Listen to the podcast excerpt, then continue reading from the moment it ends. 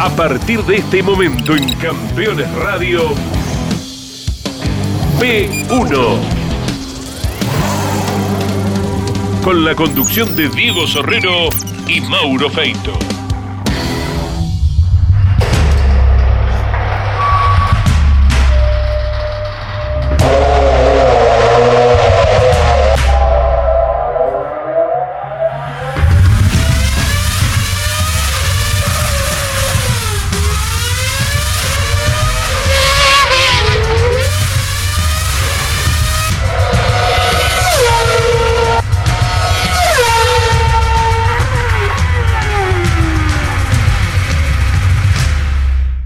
¿Qué tal amigos de P1? Bienvenidos a una nueva edición del programa. Antes que nada quiero aclarar un par de cosas, ¿no? Porque hemos estado haciendo esta gran cobertura en Portland y en Laguna Seca con IndyCar y bueno, sabemos que tenemos ya un montón de fanáticos en P1. Hemos llegado a los 10 millones de visualizaciones, hace horas nada más. La verdad que es una alegría gigante para Diego, para mí, que estamos trabajando en este proyecto ya desde el 2017. 10 millones de visualizaciones en YouTube. Eh, es todo un hito para nosotros, realmente. Eh, el acompañamiento de tantos canales públicos de TV en la Argentina. Pero bueno, tenemos muchos fanáticos y hay algunos fanáticos que plantean, che, ¿y por qué no se le da el mismo apoyo, la cobertura periodística a Franco Colapinto? Desde el inicio que comenzó a sobresalir Franco Colapinto, P1 ha tratado de hacer todo lo más posible, banca a morir a Franco Colapinto, P1, lógicamente. Intentamos cubrir dos carreras, nos intentamos acreditar, pedimos la acreditación para ir a dos carreras europeas esa acreditación realmente no se confirmó porque hay un tema de derechos televisivos eh, que sí se pueden realizar por ahí en alguna cobertura en Estados Unidos y en, el ámbito de la FIA o de la Fórmula 1, lógicamente en, la Fórmula, en la Fórmula 3, eh, se ha complicado, pero lo intentamos siempre estar al lado de Franco Colapinto, está por venir a la Argentina, eh, queremos hacer un P1 especial con él para contar cómo es su historia, su vida, porque hay muchos argentinos que no conocen cómo nació todo este proyecto gigante. Y es más, le voy a decir lo que opino de Franco Colapinto, es un súper dotado de verdad y la verdad de todo corazón de P1, de todos, ojalá pueda llegar no solo a la Fórmula 2, sino en un par de años o cuando sea a la Fórmula 1 es un tipo realmente muy, muy bueno. ¿Y saben en qué te das cuenta que realmente Franco sirve? En la precisión de cómo sobrepasa un auto. Ahí te das cuenta, eh, está corriendo con un equipo bueno, pero no de los top, y cómo aprovecha al máximo el potencial de su auto. Y cuando lo puede hacer, siempre va para adelante, y como siempre va para adelante, supera autos. No es fácil hacerlo en una categoría donde los motores son iguales, los chasis son iguales. Es muy preciso para ejecutar el sorpaso, y eso es lo que ha llamado la atención en el ambiente de la Fórmula 1. Es realmente muy, pero muy bueno. Bancamos desde P1 a full a Colapinto y vamos a tratar de contarle su historia cuando esté aquí en la Argentina. Les queríamos contar ese detalle que intentamos eh, ir a Europa ya un par de veces y se nos ha complicado el tema de la acreditación. ¿Y por qué seguimos con Canapino? Porque algunos dicen, che, pero ¿y hoy sigue el P1 con Canapino? Bueno, para nosotros hacer una cobertura en el exterior y en IndyCar, que es tal vez la segunda categoría más importante de monopostos en el planeta después de la Fórmula 1, es realmente importante. Es un esfuerzo gigante y tratamos de maximizar un montón la cobertura.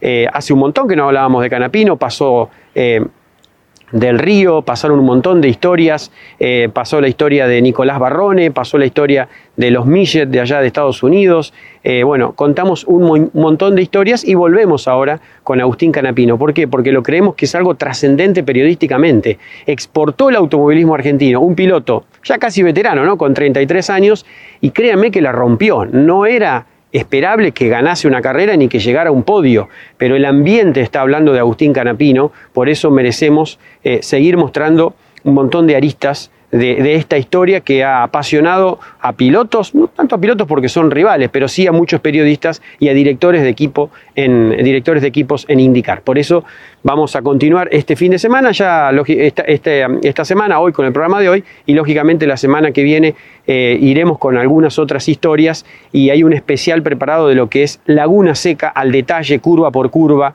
eh, cómo son sus exigencias, explicado por Agustín y por Calum Mailot, realmente para no perderse. Eso ya saldrá en las próximas semanas. Ahora sí nos metemos en el P1 de hoy. ¿Merece estar Agustín Canapino una temporada más en indicar? Con esa pregunta arrancamos este programa. Que nosotros creemos que sí, y que la verdad que sería en vano que no corriese, que no tuviese esa oportunidad de una segunda temporada después del gran esfuerzo de la primera temporada, de asumir toda esa responsabilidad de cometer, la verdad, que pocos errores, de funcionar muy bien en óvalos y callejeros, algo realmente muy, pero muy complejo para él, dada la inexperiencia, no solo en autos, sino especialmente en óvalos, eh, y para demostrarse en la segunda temporada todo lo que aprendió. Por eso creo que lo merece. Pero P1 creo que hará todo lo posible, pero no va a tener una fuerza y un peso en la decisión. La clave será el presupuesto. Eh, en donde Ricardo Juncos hará todo lo posible, Brad Hollinger, el otro propietario del equipo, hará todo lo posible, pero ese, ese presupuesto aún falta, ese empujón presupuestario de la Argentina o de alguna empresa eh, metida eh, en el mercado latinoamericano, lógicamente con, tal vez con incidencia en el mercado estadounidense, todavía falta que aparezca para dar ese pequeño eh, empujón. Pero bueno, este programa fue, fue a buscar la opinión de periodistas, de expilotos, de pilotos, habla Palou, que es el campeón, habla McLaughlin, que es el australiano, el tercero del campeonato. Habla Pato Howard, talentoso. Si los hay, Pato, el mexicano realmente volador. Eh, opinan de Agustín Canapino, pero este primer bloque va a arrancar hablando Ricardo Juncos. Y sabe que no solo hablará si Agustín merece o no estar en una segunda temporada en IndyCar y qué hace falta para eso, sino que va a terminar de descubrir o de contar qué pasó con Calum Nailot. Hace 10 días explotó una bomba en esa maniobra allí en Laguna Seca, no pudieron hablar, sí lo hicieron tres días después. Entonces Ricardo Juncos cuenta qué pasa hoy con Calum Nailot, ¿no? Porque si bien hablamos que Agustín Canapino no está confirmado, lógicamente por esa falta de presupuesto, creo que habrá que ajustar algunas cosas entre la personalidad y esa relación de Calum Aylot con el equipo para tenerlo en la butaca del año que viene. O sea, hoy por hoy los dos autos del Junco Hollinger Racing no están confirmados para el año que viene. Sí los autos, aún no los pilotos. Nos metemos en este programa especial con esa consigna. ¿Merece Agustín Canapino tener una segunda temporada de IndyCar? Was way out wide, trying to grab positions at the line as Rosenquist leads the field down into the Andretti hairpin. Agustín merece seguir corriendo porque, porque se lo merece, como se lo merecen todos. Es una categoría muy difícil que hasta el más rookie, y vos podés irte al caso de Peterson o Stingray Rob, que vienen de Indy Lights, vienen de ganar lo que les costó. Y es muy injusto tener un año solo. Todos los pilotos dicen, bueno, dame otra segunda chance voy a mejorar todo esto que me equivoqué. Eh, es una lista gigante que cada piloto tiene para mejorar. De los buenos, imagínate los debutantes. Entonces, y encima Agustín, cuando vos analizás el resultado que tuvo, que es fantástico, por ser debutante de por sí, y le sumás que su primera vez en un auto de fórmula, le sumás que no corrió ni karting, le, sumás que tiene 33 años, esta es la base de él. O sea que, eh, fíjate cómo larga las carreras, cómo corre, creo que esa todavía mejor. Olvídate las líneas. En, en Iowa la línea de Agustín era perfecta. Piloto que le llevan dos temporadas y entrenamientos poder encontrar las líneas, recién las líneas. El tipo ya las tuvo siempre inmaculadas, perfectas, para nada, para corregirle, pero ni un centímetro. Mejoró la frenada. La frenada era el, punto débil de Agustín a principio del año. Eso y la salida con las gomas frías. Eh, dos puntos que hoy es superior a Calum tanto en frenada como en salir con la goma nueva de, de la salida pit y tenés data electrónica, o sea, salís desde que el auto sale y sale de la línea de, del sensor de la categoría de la salida a los pits hasta que cierra la primera vuelta, por ejemplo. Es una data real de computadora, no es que uno lo está calculando ni con un cronómetro. Y Agustín terminó siendo de los tres más rápidos de la categoría en el OutLap. Así que, ¿por qué no se va a merecer el segundo año y el tercer año? Ojalá que lo, lo podamos conseguir porque se lo merece. Lo que falta para Agustín, o poder confirmarlo, es simplemente que nosotros como estructura podamos cerrar el presupuesto necesario para que el año que viene operen los dos autos. Si yo logro eso, después yo decido quién corre. Si yo no logro tener todo, necesito que los pilotos me aporten el dinero que falta. Y tengo seis opciones de piloto hoy, eran siete, ya son seis. Eh, pilotos que pueden traer aporte económico. Eh, Grosjean es uno de la lista, todos saben que se fue de Andretti y no hay muchas opciones de autos libres que queden.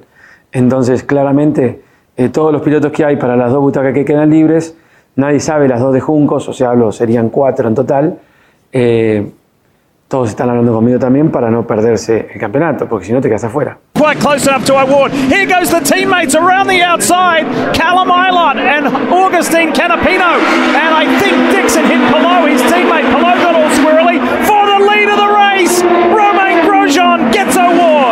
Award. Not saving fuel there, is he? That's a great move as the teammates among those oh. side by side, slight contact.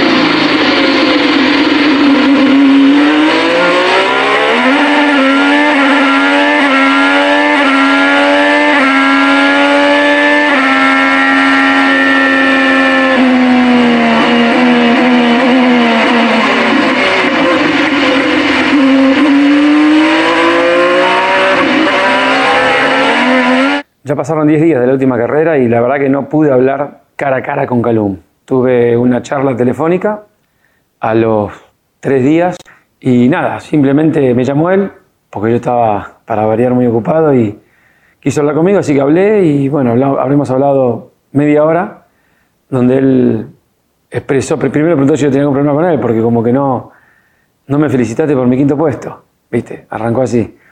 Entonces obviamente le dije lo que, lo que tenía para decirle de positivo, pero también le dije lo que para mí estaba, estuvo mal por parte de él él ahí empieza una, una explicación desde su punto de vista de, de, cómo él vio el hecho, una vez que pasó, analizando las cámaras, qué sé yo, y bueno, eh, dio su punto de vista. Entonces después me termina reconociendo que la maniobra es arriesgada y él arriesgó eh, de más, y quizás si los dos hubieran terminado fuera de la carrera hubiera sido una lástima, pero siempre de la postura donde la culpa fue de Agustín y no de él, porque Agustín es el que lo choca a él.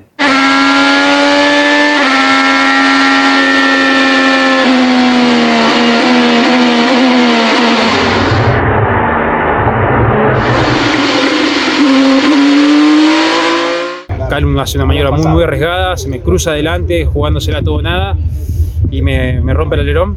Yo no, me quedo encerrado, me quedo encajonado, y bueno, ahí se complicó todo. En el caso de Agustín es un poco más eh, injusto, si se quiere, o no sería tanta culpa de él, aunque lo sea, porque él tiene un mensaje totalmente opuesto al que, al que, al, que Calum va eh, a nivel approach, a nivel de intención de la curva. Entonces, Agustín llega tranquilo sabiendo que el compañero de equipo no le va a hacer nada y de golpe se le tira como kamikaze y el otro va a tratar de ganar su primera carrera. Es por afuera, según él, tratando de que el que toma el riesgo es él, el que queda por lo suyo es él y el que recibe el golpe de atrás es él, según él, según Calo.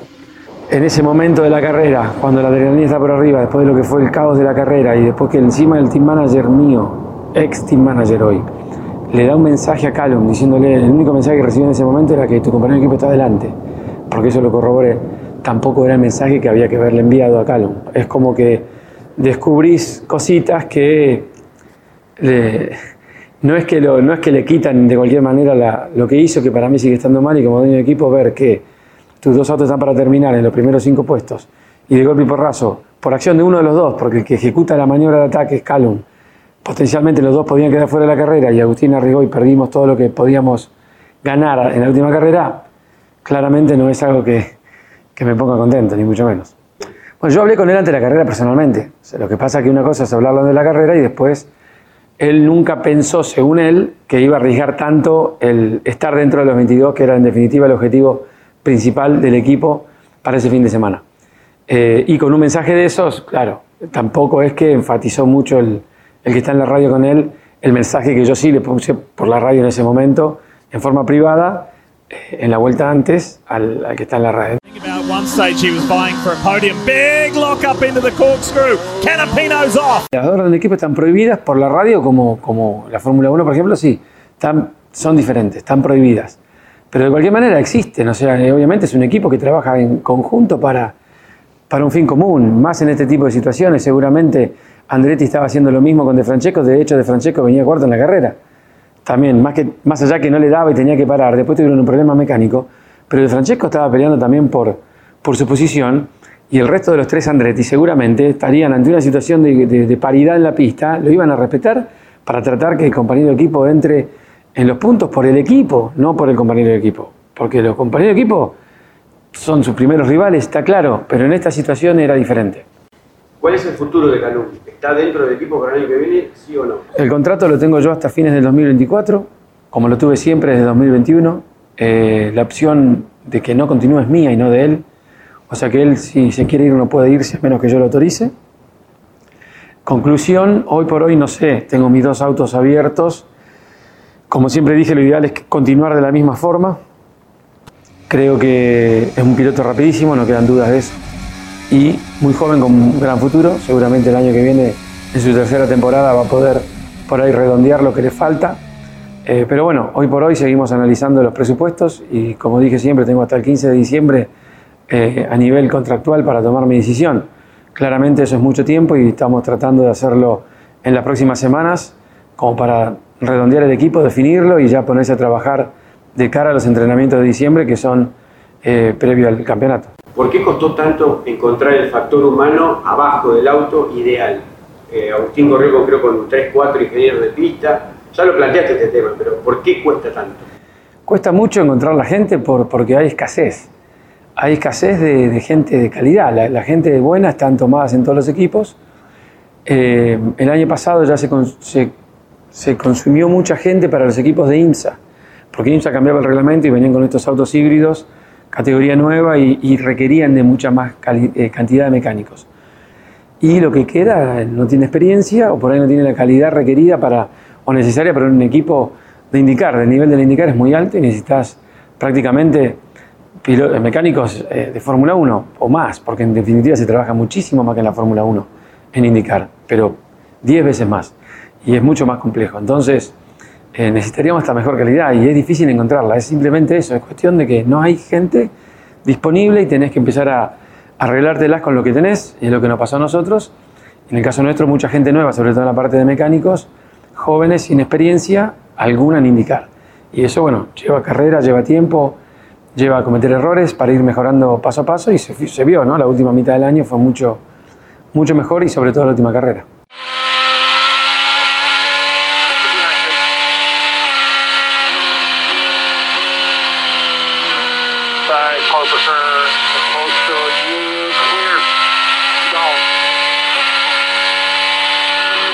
El balance del equipo creo que, que vinimos de, de, menos a más todo el año, pero claramente no arrancamos como pensábamos, porque terminamos casi en la primera fila de la largada con el segundo puesto en clasificación, haciendo, estando siempre segundo y tercero en el, test oficial de Thermal a principios de este año, con lo cual todo pintaba muy bien. Y pasaron varias cosas. Primero, eh, que el año pasado tuvimos muy buen rendimiento en las pistas comunes, pero no tanto en los óvalos y en las pistas callejeras. Entonces en la pretemporada se enfocó mucho el desarrollo de amortiguadores en este tipo de pistas y no hicimos nada de las pistas comunes. Los otros equipos te hacen todo. Obviamente no hay un solo equipo que, que no pueda hacer todo, porque todos tienen presupuesto. Algunos tienen muchísimo presupuesto, pero todos tienen mucho presupuesto y todos claramente más que nosotros. Entonces, con el poco presupuesto que tuvimos, administramos lo que podíamos. Apuntamos a callejeros y a óvalos y claramente cuando empezamos la temporada, los óvalos, que si bien estábamos bien, el año pasado al no haber hecho ningún desarrollo, los otros equipos tomaron una ventaja ahí. Pero fíjate que después nos fue mucho mejor en los óvalos y en los callejeros. Más allá que el resultado por ahí no salió por errores, pero estuvimos rápidos. Técnicamente estuvimos rapidísimos en los callejeros y también en los óvalos. Entonces se ve reflejado un poco el desarrollo, pero bueno, no nos dio para hacer todo. Tuvimos la, el déficit lo tuvimos en las pistas, que lo recuperamos durante el año porque Portland y Laguna ya estábamos muchísimo mejor y en Laguna creo que éramos de los autos más rápidos en pista. Eh, otro factor importante es que durante, justo antes de San Pete, eh, el director técnico mío tuvo un problema de salud, le agarró lamentablemente un infarto, nos pasó en plena pista, se cayó al piso delante de todo el mundo el jueves en San Pete, ambulancia al hospital, no sabíamos nada el fin de semana y lo volvimos a ver en Indianápolis. Entonces a mitad del año, al no tenerlo a él directamente liderando nada, eh, todo lo que es desarrollos y cuestiones técnicas quedaron en manos de dos ingenieros nuevos que habíamos traído de otros equipos, uno que era part-time, que prácticamente tenía una carrera de experiencia en IndyCar, bastante más experiencia en IMSA, y el otro solamente dos años de experiencia en IndyCar venía de otro equipo. Y realmente eh, no tenía ni idea de lo que estaban haciendo, esa era la realidad, no, no. Patinábamos en el barro, ellos creían que sabían lo que estaban haciendo, agarraron los software de simulación y eh, fuimos para cualquier lado, realmente. Y personas que confían 100% en una computadora y un valor que le tira una pantalla, sin considerar, al no tener la experiencia, que esos valores no estaban bien, eran imposibles de que sea así. Y claro, es, eh, al no tener la experiencia previa, no tener experiencia, no tener la parte práctica y solamente basarte en, en cálculos matemáticos, de estar horas y horas metiendo datos en una computadora por, al voleo, digámoslo, eh, y encima después le crees esos datos y bueno, así fue lo que pasó durante todo el año, por eso los autos salíamos supuestamente con el setup igual al año pasado y salíamos pegando por el piso, o salíamos que el auto no doblaba, o que era inmanejable y los pilotos entraban a las dos vueltas y no lo puedo manejar. De vuelta cuando se reincorpora el director técnico, me dice Ricardo, eso es un desastre, estamos muy mal. Fuimos en dirección que esto es catastrófico. Acá necesitamos meses para recuperarnos del daño que esta gente hizo.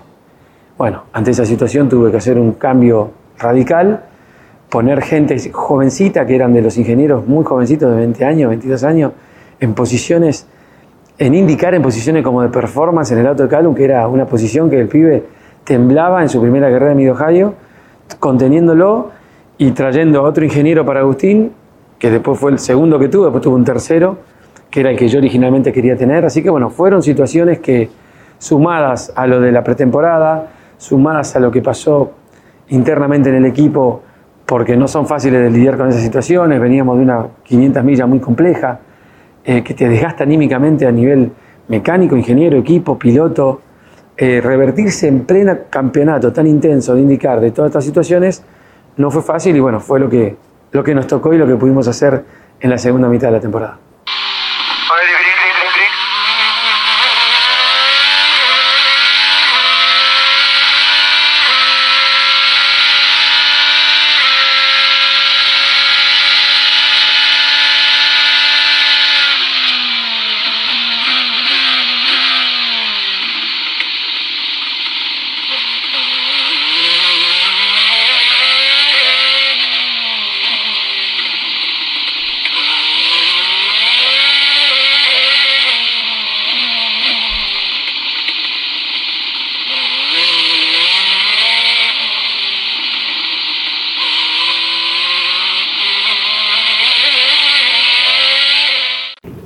¿Qué balance haces de Agustín?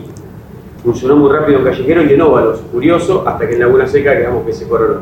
Balance de Canapino. El balance de Agustín Canapino realmente es, sublime. No, no, no sé, eh, superó todas las expectativas de todos. Creo que de él mismo, mías en particular, si bien yo siempre dije que no me sorprendió tanto al volante, o sea, conductivamente o deportivamente sabía de, lo que estábamos hablando, por eso aposté todo en él. Eh, era una jugada arriesgada, de mi parte, de él también, obviamente, por eso siempre le estaré eternamente agradecido por, por, por sumarse a la locura del riesgo y decir, bueno, tiramos la pileta los dos acá y que sea lo que Dios quiera. Ver la rapidez con que se adapta, o sea, yo me acuerdo esa tercera vez que pasa en Indianápolis por primera vez en su vida, ya hace a fondo la 1 y 2. Y después levanta la 3 y 4 porque tenía que hacer un tiempo entre una ventana de velocidad, no puedes andar ni muy rápido ni muy lento. Entonces, y el tipo se hacía la 1 y 2. Eh, y después hacía fondo la 3 y 4 levantando la 1 y 2. Entonces, mientras él, que no lo vi nunca en un piloto, la primera fase, que era la más lenta, él ya había practicado a fondo ambas, curvas. O sea, el tipo está más allá de todos a nivel estrategia, inteligencia, la intensidad que le pone. o sea, está por arriba, un nivel que no lo vi nunca en un piloto y lo dije y lo vuelvo a decir. Le tocó por primera vez manejar un auto de estos en la lluvia, nunca había manejado un Fórmula en la lluvia en clasificación en Toronto. O sea, todas las situaciones adversas. Vos quisieras probar un IndyCar con lluvia por primera vez en Sebring, una pista privada, no en un fin de semana de carrera y mucho menos en plena clasificación en un callejero y el más difícil. Y ahí salió Agustín y no solamente anduvo bien, mucho más rápido que el compañero de equipo que es un máster en el agua, además, Calum, con los dos autos iguales, y se metía en los seis. O sea, se metía en la clasificación, pero se equivocó en la última parte, porque lo venís viendo con, las, con la tecnología que tenemos, vemos los, la vuelta proyectada, que no, se equivoca la vuelta y, pensábamos que se metía, después se fue afuera y quedó, no me acuerdo ni cómo clasificamos. Iowa, Texas, sale a Detroit, ya estaba más rápido que Calum, toca la pared, se arruinó el fin de semana, no pudo poner la roja. ¿Qué le podemos decir? Si vos ves eh, New Garden destrozando autos en, en paredones como Will Power después de 15 años de temporadas, obviamente iba a cometer este tipo de errores. Lo que no puede opacar que el tipo estaba en su tercera vuelta ya metiendo un tiempo de punta. O sea, no necesita 20 vueltas o 30 vueltas. Y la última carrera, bueno, ni hablar porque lo que hizo fue totalmente sublime una vez más y demostró lo que, lo que es Agustín.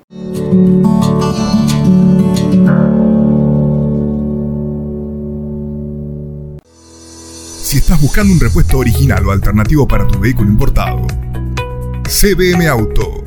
Años de experiencia miles de clientes satisfechos. Importador directo desde Estados Unidos y Europa.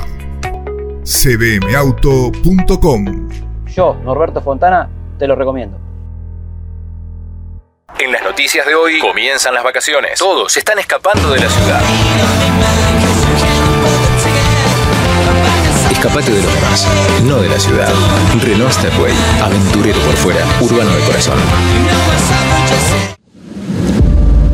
La producción no se puede detener. Las máquinas tampoco.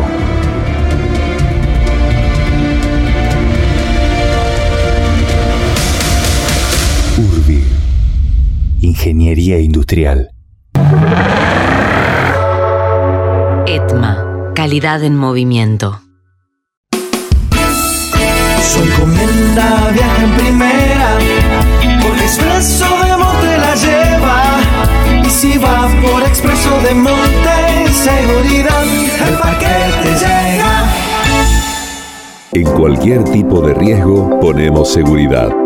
Somos Martínez Sosa, asesores de seguros, y trabajamos con las compañías más importantes del mercado para llevar seguridad a más de 600.000 clientes. Martínez Sosa, asesores de seguros, una compañía HMS.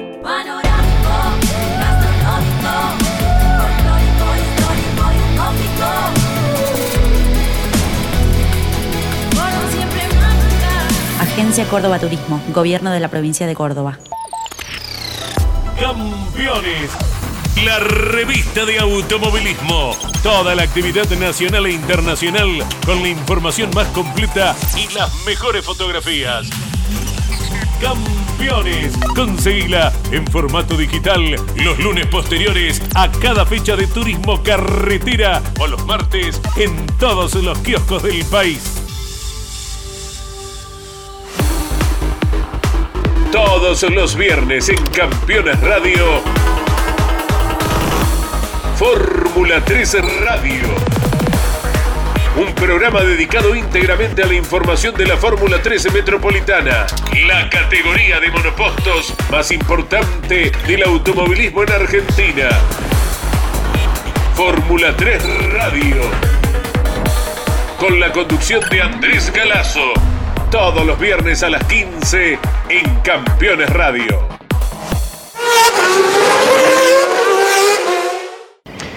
La verdad que reveladoras las declaraciones de Ricardo Juncos eh, en las cuales plantea, bueno, dos situaciones, ¿no? Que el presupuesto de Agustín aún sigue siendo un problema y que la convivencia de Calum Aylot aún sigue siendo un problema. Si bien son los dos candidatos a quedarse con las dos butacas, indudablemente todavía no hay nada definido y habrá que esperar para el 15 eh, de diciembre esa decisión final del Junco Hollinger Racing. Bueno, acabo de decir Junco Hollinger Racing. Brad Hollinger es el otro propietario del equipo eh, y es parte clave en este bloque que se viene ahora de P1. Fuimos a buscar la opinión del ambiente de los pilotos, de James Hinchcliffe, ex piloto y hoy comentarista en la transmisión oficial de IndyCar. También opina Alex Palou, bicampeón de IndyCar, Pato Howard, mexicano, eh, uno de los talentosos que tiene la categoría. Scott McLaughlin, que ha tenido casi una formación idéntica después de pasar por el V8 Supercar australiano. Eh, creo que son palabras realmente para escuchar con detenimiento eh, qué es lo que tuvo que luchar Agustín Canapino con lo que tuvo que luchar en la primera temporada, qué es lo que se puede esperar de él. Hinchcliffe dice, ¿merece o no merece? Bueno, escúchenlo a lo que dice Hinchcliffe, que hoy por hoy está teniendo cada vez más relevancia en la transmisión oficial de IndyCar y sus opiniones. Pero bueno, lo de Hollinger es clave, ¿no? Es el otro propietario, el otro hombre fuerte junto con Ricardo Juncos de la estructura y veremos qué dice, ¿banca o no banca al titán de Argentina?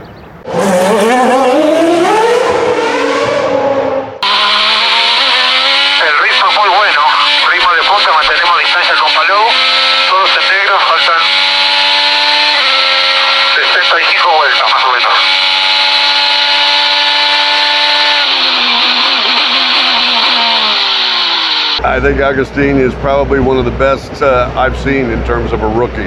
He's done an outstanding job. I mean, the fact that he went from closed wheel cars to open wheel for the first time ever, pretty amazing.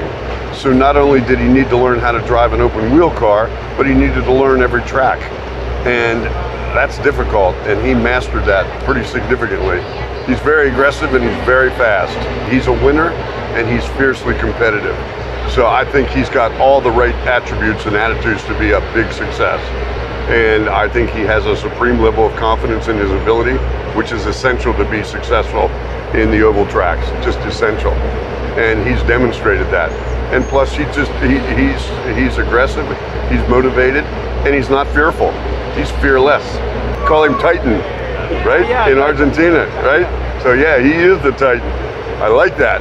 Se lo digo muchas veces, eh, nos llevamos muy bien, eh, es alguien al que admiro bastante y lo conozco desde hace muchos años, pero lo que está haciendo aquí no es nada fácil, eh, no conocía ninguna pista, eh, ningún fórmula, eh, así que creo que es muy impresionante lo que está haciendo y ojalá pues eh, siga aquí unos años más. I think he's been the most underrated driver of the year. I think he's an amazing talent. Uh, I get, he's a great guy. I get along with him very well. Um, but he's he's also just you know he's done it quietly. He hasn't come in with a bang, crashed a lot or whatever like that. He's just gone along his business and had a really good run. I think he's going to be a force in the next few years. He'll just get better and better. I think Augustine can be very proud of the season that he's had here in IndyCar. You know, coming from the background that he did, uh, with obviously a ton of experience, but in a completely different type of race car. No experience on any of these racetracks. Never been on an oval before. There's been a lot of really impressive performances from him. I think he's turned a lot of heads, and uh, and a lot of people have been really happy to see the success he's had. Ponte a ver. Agustín no está en un equipo top, ¿ok? Compáralo con alguien que viene de algo similar de otro país, pero McLaughlin. Él su primer año en Penske realmente que no figuró en, en- en- figuró en muy pocas. Y el segundo año tuvo un, un paso extremadamente... Sí, un crecimiento muy rápido. Y yo siento que eso vamos a ver con Agustín porque es una categoría tan difícil y que tiene muchos pilotos con muchísima experiencia y esa experiencia no la puedes comprar, o sea, esa experiencia la tienes que ir viviendo. Y yo siento que, que cada carrera no es como si va a los fines de carrera y está atrás, no, sí, pelea, está peleando, eh, entonces yo, yo no veo por qué no en muy poco tiempo lo vamos a ver estar figurando bastante, bastante más fuerte.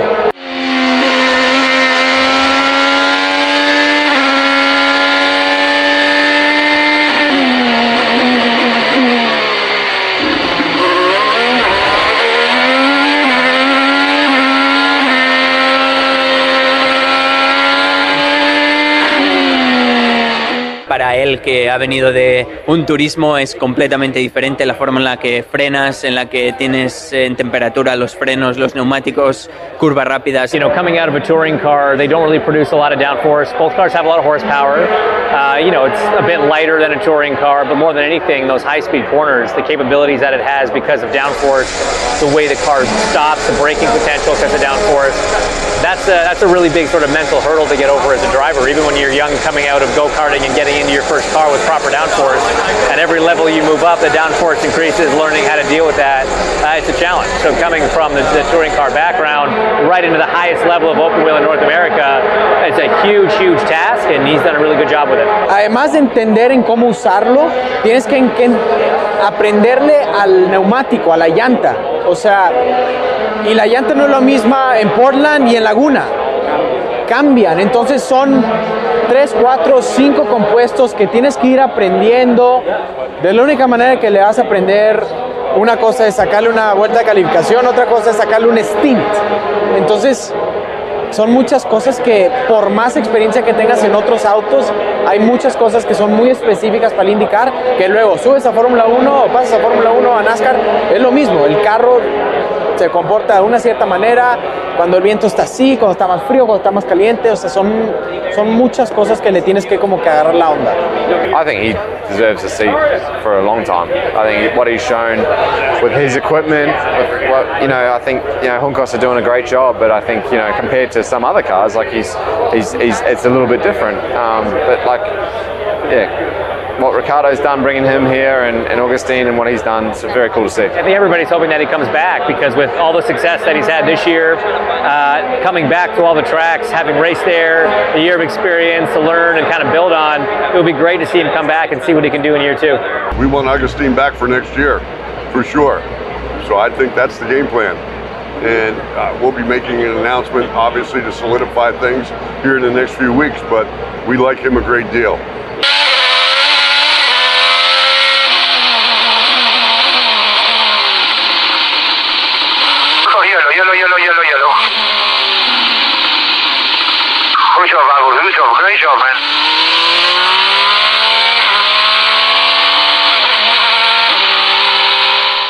Si visitas Miami, no extrañes lo que dejas por unos días. Visita Las Acacias, el gourmet argentino. Productos argentinos y regionales. Las Acacias. Un punto de encuentro en Doral. Encontranos en la 8200 Northwest y la 14 Street.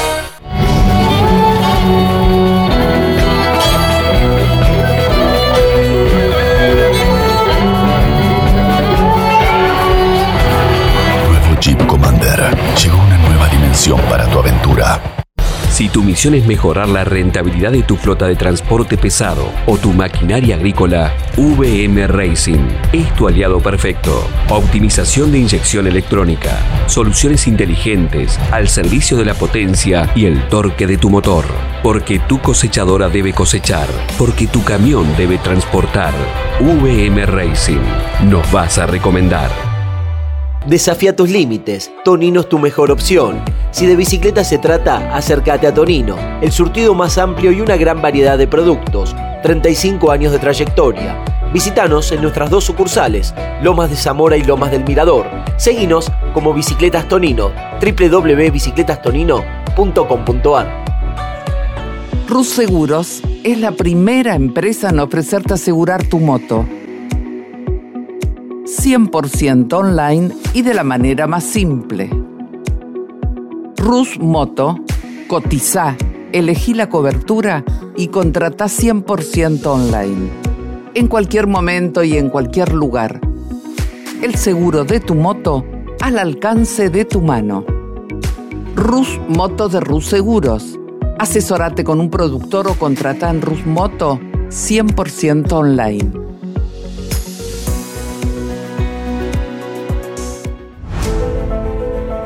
Editorial Campeones presenta Mouras, Príncipe de TC. Un recorrido completo por su vida deportiva, los momentos exitosos, la consagración y su dolorosa muerte. 300 páginas con cada detalle de su trayectoria y valiosos testimonios.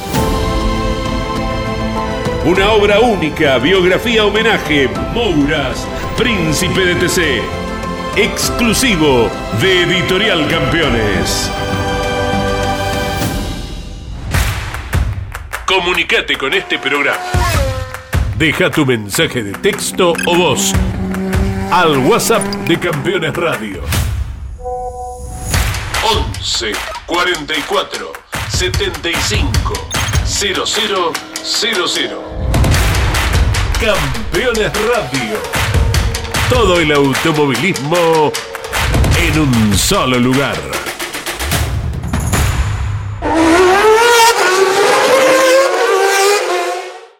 Último bloque de P1 y dejamos para el final, para el cierre, una opinión que quisimos separar del ambiente porque tiene un análisis periodístico realmente especial, porque Marshall Pruitt eh, se dedica al periodismo desde el 2006 en racer.com, es uno de los periodistas más respetados, pero ha tenido una formación de más de 20 años como mecánico en un montón de equipos, no solo de IMSA, de un montón de fórmulas, especialmente de IndyCar y de Indy Racing League, eh, cuando se habían dividido, eh, ¿no? en Champ Car, eh, Kart, digamos, y IRL. Bueno, eh, comenzó a tener mucha experiencia Marshall Pruitt, californiano, estaba casi en su casa allí en Laguna Seca y bancó desde un principio esta loca idea Ricardo Junco, pero va a contar en esta entrevista que tuvo con P1 qué es lo que le causó a Agustín Canapino, qué es lo que le causó cuando escuchó la idea, el entusiasmo de Ricardo Juncos cuando Agustín Canapino era el elegido. Un piloto de autos con techo a dedicarse a manejar un auto de fórmula y de los más difíciles del planeta. Eh, ¿Qué opinó Marshall Pruitt? Escuche con atención el entusiasmo con el cual habla de Canapino y los detalles que da y qué tiene que mejorar Agustín si es que sigue el año que viene. We're here talking now because of Ricardo's belief, not only in himself, in his decisions, but in who he knew could represent the team well and surprise the living crap out of everybody. And so when he told me, I'm wanting to bring Canapino here, he said this with a big smile, also knowing it was a little bit of a risk, right? There was no guarantee Augustine would match with an Indy car perfectly. But Ricardo knew there was a little bit of risk involved, but he also knew that this person was so special that he would he would pay off. He would absolutely prove himself to be correct for taking that risk. So when I heard that from Ricky, it was you're crazy, but I love this and nobody knows how good he truly is. He's going to surprise everybody. But I didn't know he was going to surprise everybody this much.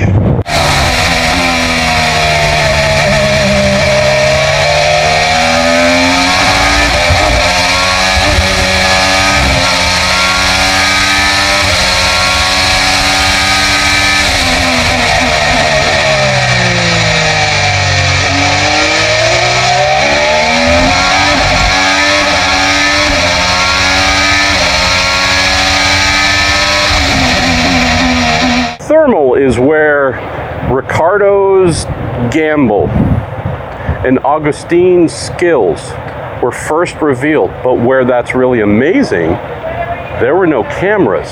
Folks had to see it to believe it. And what I loved about this was Scott McLaughlin was the proof of concept, where you can take someone with almost no open wheel experience who proves that they're amazing in touring cars, GT type cars, and with good testing and training can transfer. The difference, though, Australian supercars, known worldwide, seen easily everywhere. So when someone says we're taking the supercars champion, many times champion, Bathurst winner, bringing Scott McLaughlin to IndyCar, everyone knows the quality of that driver. They might not know if he will transfer perfectly, but they at least know, ooh, this is a serious driver. With Augustine,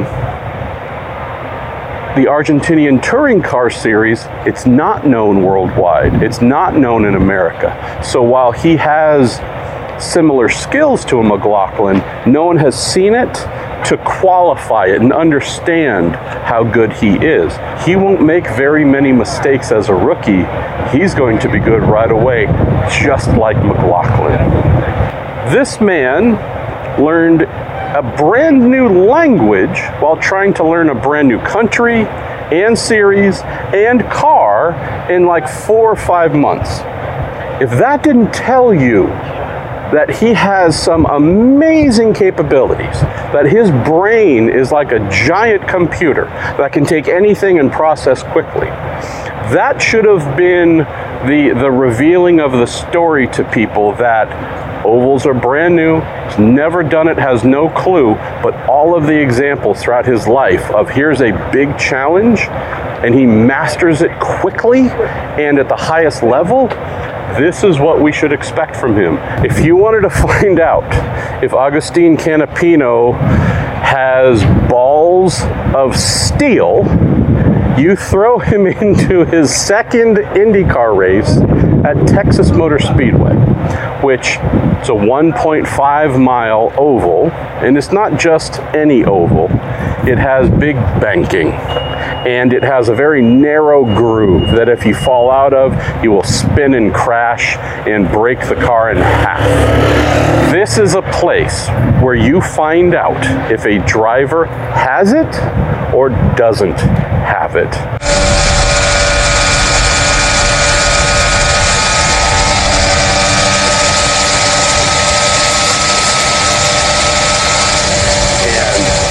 he showed us that he is truly something special. Isn't his nickname El Titan? Isn't this someone who might be in the body of a human, but performs like he's not from this earth? This is what he did at Texas. This is what he did at St. Petersburg. He should have, he could have finished 25th, been invisible, That would have fit what everyone expected, but that's not what he does. This is not someone who has been on the Formula One ladder since he was six years old, karting with Senna and with Verstappen, right? This is not someone who's had this life. This is someone who at 32, 33 years old becomes an IndyCar driver. Who does that? Nobody. This is a man who should inspire everybody to realize that if you're willing to work extremely hard and sacrifice, and most of all, believe, power yourself by belief and commitment and time and getting up earlier before anyone and working later than anyone. If you're willing to do those things, you can extract these kinds of things from yourself. So that's why I look at Augustine and realize he's more than a race car driver. Qualifying is the big secret in IndyCar. In order to get the most out of your race day, you need to have better starting positions. It's just a fact. And so for him as a first year driver, I'm not expecting him on these very different tires to master them right away. But for next year, if he can improve, which he will, if he can improve his starting position by five or six spots, it changes his race days completely. This is the best story in IndyCar. This is the reason you tune in because of these dreams of someone like Augustine to come here and show an entire country you didn't know me before, you know me now for real reasons, for reasons folks should expect because of excellence. Don't want the story to end for him ever.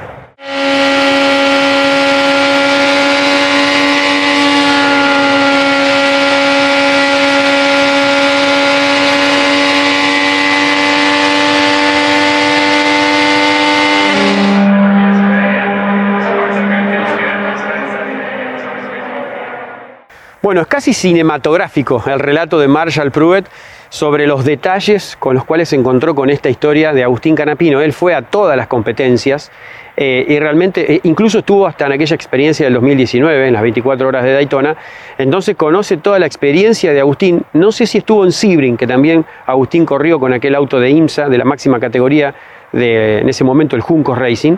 Em, pero lo pudo seguir, ha visto prácticamente todas las competencias de Agustín, entonces conoce su crecimiento, em, todo lo que ha absorbido, eh, su rapidez mental para ejecutar en un auto de indicar sobre una carrera, una vuelta rápida en un auto de indicar, y por eso lo fue a buscar a Laguna Seca. El primero que fue a buscar fue Agustín Ganapino, era el hombre de la carrera para él, y es una opinión de mucho peso, no solo para el ambiente, sino para muchas empresas que eh, ven eh, la opinión de uno de los periodistas, tal vez el que más peso tenga dentro del ambiente. Por eso queríamos separar en este P1 el bloque de Marshall Pruitt para que escuche con detenimiento lo que opina del piloto argentino. Y es, repito, es un mimo gigante para el deporte, para el automovilismo argentino, que Canapino nos represente así, porque Canapino eh, saben muy bien que compite a la par con 5, 6, 7, 10 pilotos en el turismo carretera que están a su mismo nivel. Por eso digo que esto es un mimo gigante para el automovilismo argentino la oportunidad que ha tenido. ¿La tendrá el año que viene? Yo creo que sí, falta muy poquito, creo que tuvo mucha repercusión algún tuit que puse en algún momento en Laguna Seca o entre Portland y Laguna Seca, pero que ahora explotó lógicamente. Eh, con ese digo, creo que hay un 98% de chances y bueno, mucha gente se, se subió al festejo de eso, pero bueno, falta ese 2%, que ese 2% en la decisión será el factor económico, ojalá aparezca. ¿Quién será el compañero? Bueno, si bien Agustín no está 100% confirmado, Creo que Calum Nailot tampoco, por eso no han nombrado a ninguno de los dos pilotos y repito este tema, creo que habrá que limar alguna aspereza entre la relación de Calum y el equipo eh, para ver si Calum consigue esa butaca para mantenerse en, en IndyCar y en el Junco Hollinger Racing. Creo que el, acuerdo con McLaren continúa, creo que llegará a buen puerto con el Junco Hollinger Racing y de los seis pilotos que todavía pelean por esas dos butacas, que todavía no tienen confirmada Ailot ni Canapino, creo que Román Grosjean es quien más chances tiene, por el peso de su nombre, porque cuando estuvo en un equipo más chico, el Del Coin, cuando arrancó, funcionó muy bien, muy raro lo que pasó con Andretti, que no, no pudo explotar su talento y rompió tantos autos. Eh, se ha mostrado ya abiertamente, Grosjean hablando con Hollinger, con, eh, Hollinger en, en Laguna Seca, lo vi entrar a, a Román en Portland a hablar un rato largo con Ricardo Junco, llegó en su, en su patín, pero bueno, hay cosas que hay que esperar algunos tiempos para contarlas, pero eso es lo, fue, lo, fue lo que pasó y creo que no ve mal eh, Juncos la llegada de, o, tenerlo al menos como la carta fuerte, si es que Canapino o Aylot no está, creo que Román Grosjean tiene grandes chances y Grosjean quiere ir al Junco Hollinger Racing por sobre el Delcoin y el equipo de Carpenter, que son las otras dos opciones. Por eso está todo por verse. Creo que en este programa se dieron cuenta muy bien que todo el ambiente, pilotos, periodistas y el otro propietario del equipo bancan a full que continúe Agustín Canapino en indicar en el 2024. Como les dije en el programa anterior, creo que Agustín se tiene que preparar para pasar algo de frío en febrero en Indiana, Indiana, porque bueno, el invierno es más crudo que en Arrecifes. Pero eso son cosas mías. Hasta la semana que viene. Los vemos con más P1.